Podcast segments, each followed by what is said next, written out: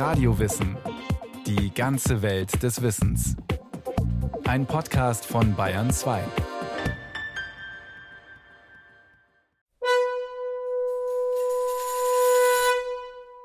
Es muss schon ein höchst merkwürdiges Schauspiel gewesen sein, was da den Athener Bürgern im 5. Jahrhundert vor Christus geboten wurde. Nein, die Szene spielt nicht auf der lichten Bühne des Dionysos-Theaters, sondern in einem Athener Gericht. Angeklagt ein Dichter. Aber nicht irgendein Dichter, sondern der berühmteste Dichter seiner Zeit, Sophokles. Der Sohn soll die Zurechnungsfähigkeit seines Vaters, der damals 406 natürlich schon gehörig weit, weit über 80 war, in Frage gestellt haben. Sophokles, sein Vater sei blödsinnig geworden, so lautet der Vorwurf des Sohns. Und wegen seines Verseschmiedens, noch dazu in seinem hohen Alter, vernachlässige er sein Hauswesen. Deswegen ist er nicht mehr in der Lage, sein Vermögen zu verwalten. Und Sophokles hat eben damit gekontert, dass er eine wunderschöne Stelle aus diesem Ödipus auf Kolonos vorgetragen hat. Fremdling, du kamst zu dem schönsten Wohnsitz der Erde, in das rosserfüllte Land, zu dem schlichten Kolonos. Kolonos, keine zwei Kilometer vor den Mauern Athens gelegen, der Geburtsort von Sophokles. Du kamst zu dem schlichten Kolonos, wo die Nachtigall ertönt und gerne verweilt, den weinfarbigen Efeu liebend, klagt sie in grünbuschigen Tälern. Zufällig hat Sophokles das Manuskript bei der Gerichtsverhandlung dabei. Das Stück wartet noch auf die Aufführung bei den Dionysien, und es wird auch sein letztes vollendetes Werk bleiben. Ödipus auf Kolonos. Der Inhalt Ödipus hat in Kolonos mit seiner Tochter Antigone Zuflucht gefunden. Die Alten des Dorfes schildern nun dem greisen und blinden Ödipus attische Schönheit. Und diese unnahbare, tausend befruchtete Waldung Gottes, die vor Sonn und jedem Sturmwind still ruht, wo der immer trunkene Dionysos pflegt einherzugehen im Chortanz göttlicher Nymphen wallend.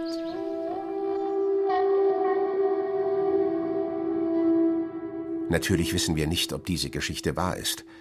Die Legende erzählt, Sophokles habe für diese Verse vor Gericht den gleichen Applaus erhalten wie bei einer Aufführung im Dionysos-Theater. Der römische Schriftsteller Cicero hat die Begebenheit überliefert. Aber der lebte nun auch fast ein halbes Jahrtausend nach Sophokles – Schon er musste auf alte schriftliche Quellen zurückgreifen. Nur, wie zuverlässig sind dann solche Anekdoten aus dem Leben eines längst verstorbenen Dichters? In der Regel kann man da natürlich ausgehen, dass dies schon aus dem zeitgenössischen Hintergrund kommt, sagt der Altphilologe Georg Rechenauer. Er ist Professor an der Universität Regensburg. Es gab ja da etwa Mitte des 5. Jahrhunderts durchaus Schriftsteller, die sich so wie Reporter da äh, durch die Lande gefahren sind und mit bedeutenden Zeitgenossen sich unterhalten haben und hierüber Aufzeichnungen gemacht haben. Es ist äh, sicherlich auch das Ganze dahingehend zu sehen, dass man versucht hat, den Charakter einer Person in gewissen Anekdoten oder episodischen äh, Lebensvollzügen einzufangen. Geboren wird Sophokles um das Jahr 497 oder 496. Sein Elternhaus scheint einigermaßen begütert gewesen zu sein, so dass man ihm eine gute Erziehung angedeihen lassen konnte. Die ersten Jahre seines Lebens sind geprägt durch die ständigen Auseinandersetzungen der Athener mit den Persern, Höhepunkt im Jahr 480, als die Perser Athen plündern und die Akropolis weitgehend in Schutt und Asche legen. Doch für die Athener wendet sich das Blatt zum Guten. Noch im gleichen Jahr besiegen sie die Perser in der Seeschlacht bei Salamis. Bei den anschließenden Siegesfeiern kommt es zu einem Aufeinandertreffen, das der Dichter Johann Gottfried Säume 2000 Jahre später die schönste Stunde der griechischen Dichtung nennt.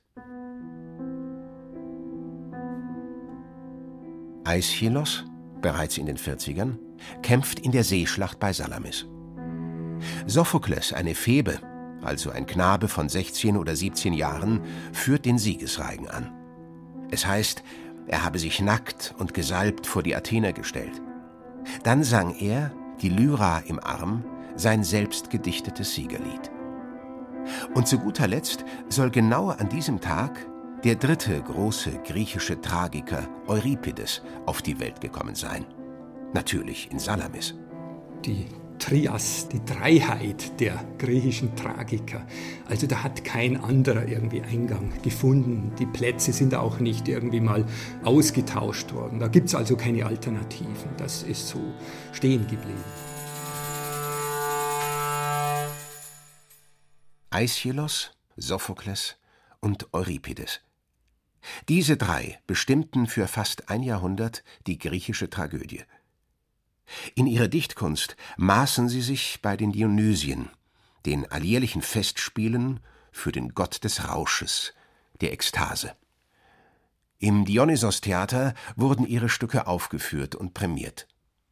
Sophokles war noch keine 30 Jahre alt, als er seinen ersten Sieg davontrug und Aeschylos vom Dichterthron stieß.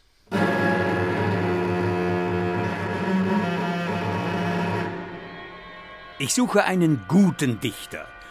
Die Besten sind tot und die da leben sind schlecht. Eine Szene aus der Komödie Die Frösche von Aristophanes. Dem Theatergott Dionysos sind mit dem Tod des Euripides und des Sophokles die guten Dichter abhanden gekommen. Und so steigt er in die Unterwelt, um sich den Euripides wiederzuholen. Aber auch in der Unterwelt gibt es einen Dichterthron.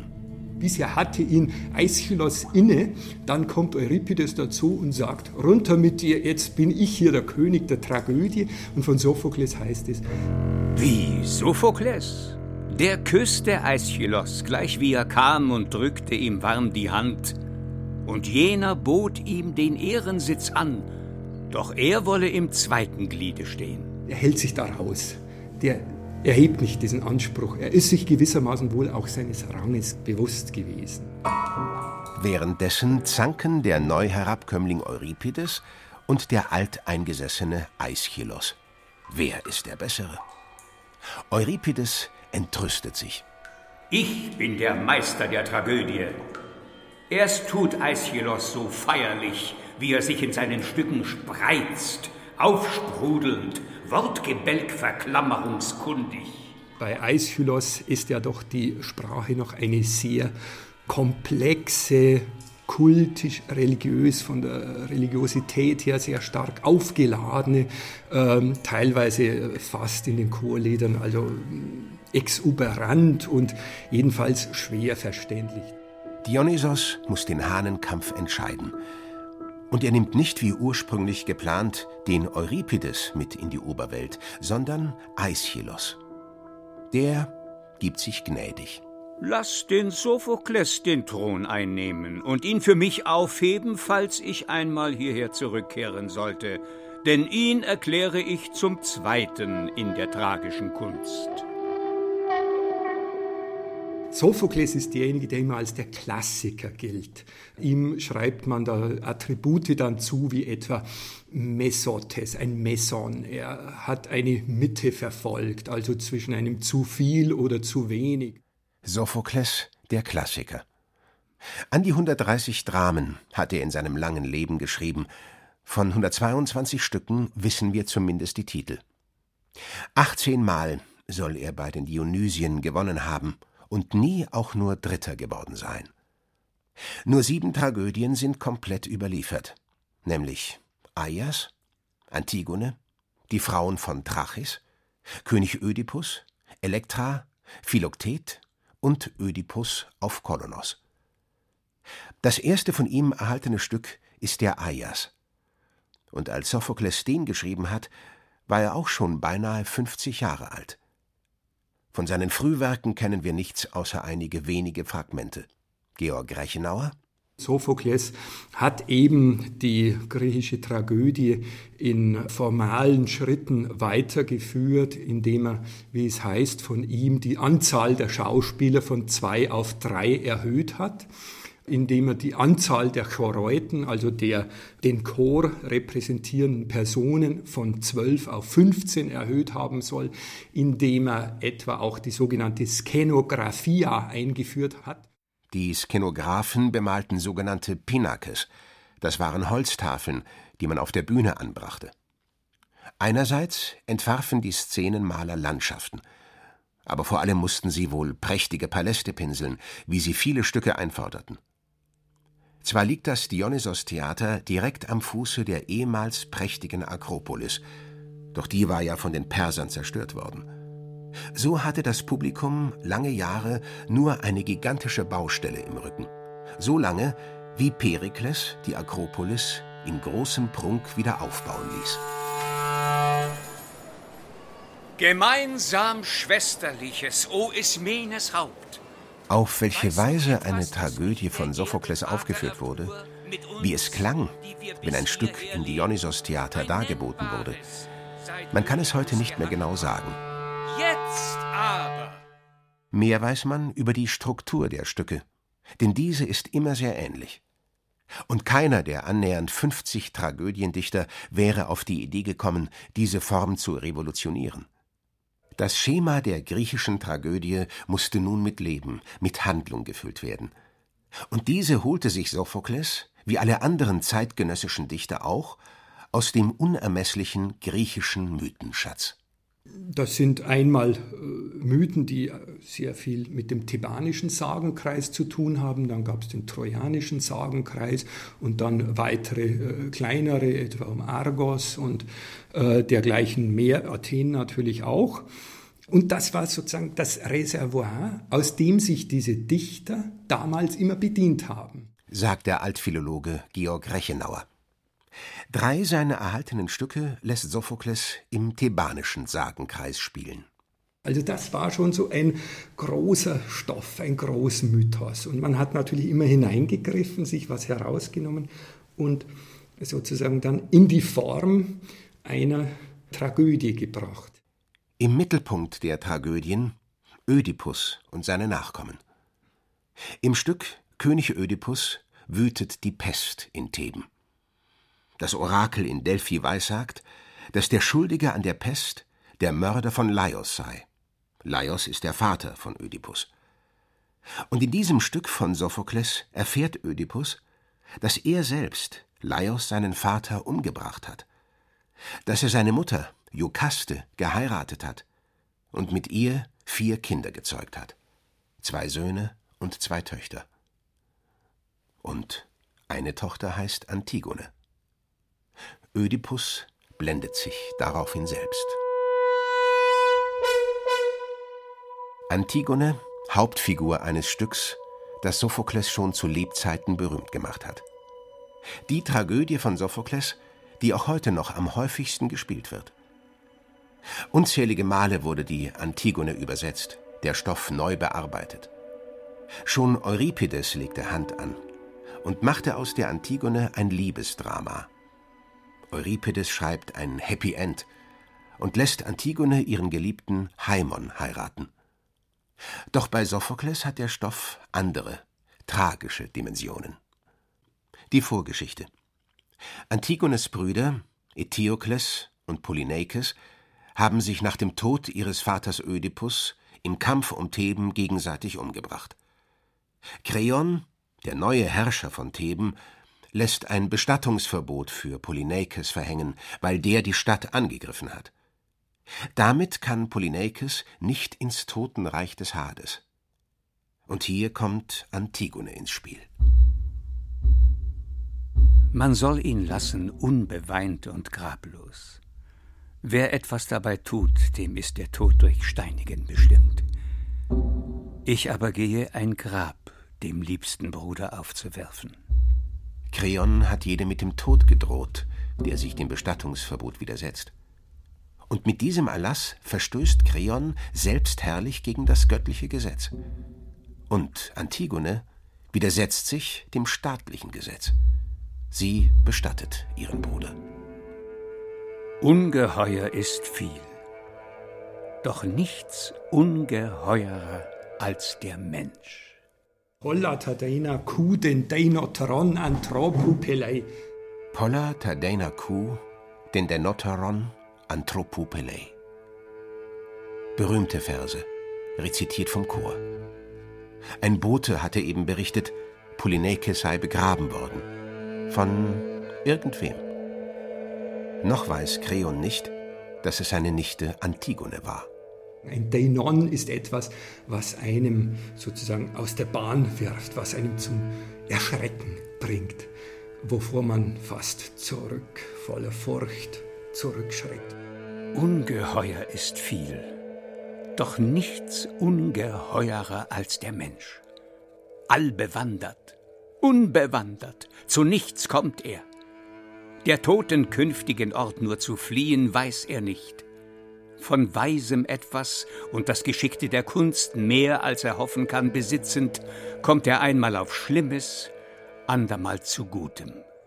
Mit diesen Versen hat sich die Philosophie bis hin zu Martin Heidegger beschäftigt und es gilt in der Neuzeit, aber sicherlich auch von Sophokles schon durchaus so gedacht, als ein Bild, an dem eben auch die Kehrseiten der menschlichen Rationalität gezeichnet werden sollen. Also das Bewusstsein eines technischen Allvermögens etwa.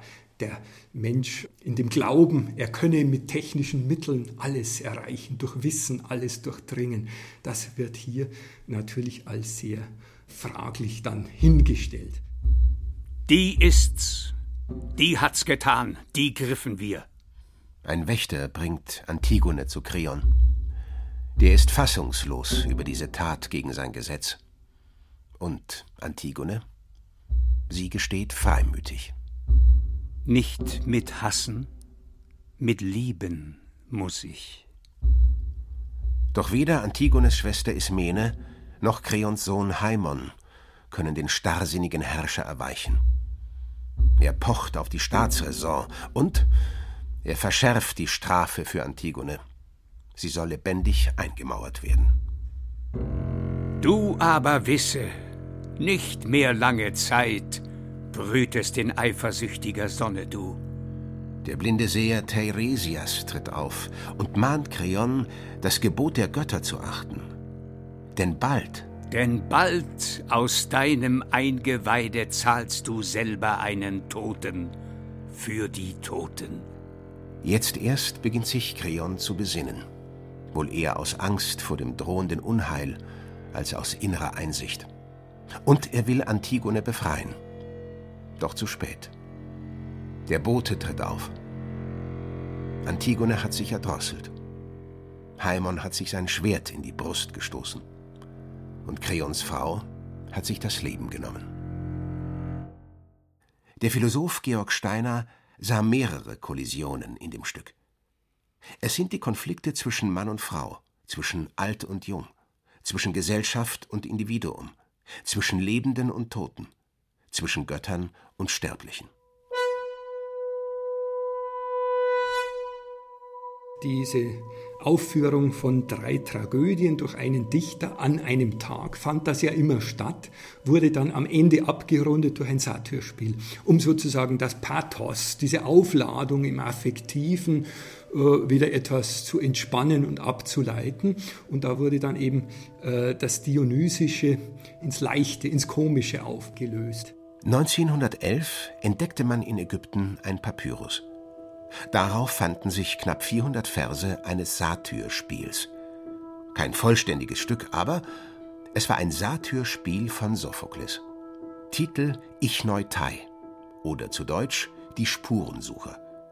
Inhalt Die Satyren suchen in einem wilden Durcheinander eine verschwundene Rinderherde.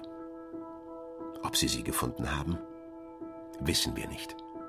Der Schluss des Satyrspiels ist nicht mehr erhalten.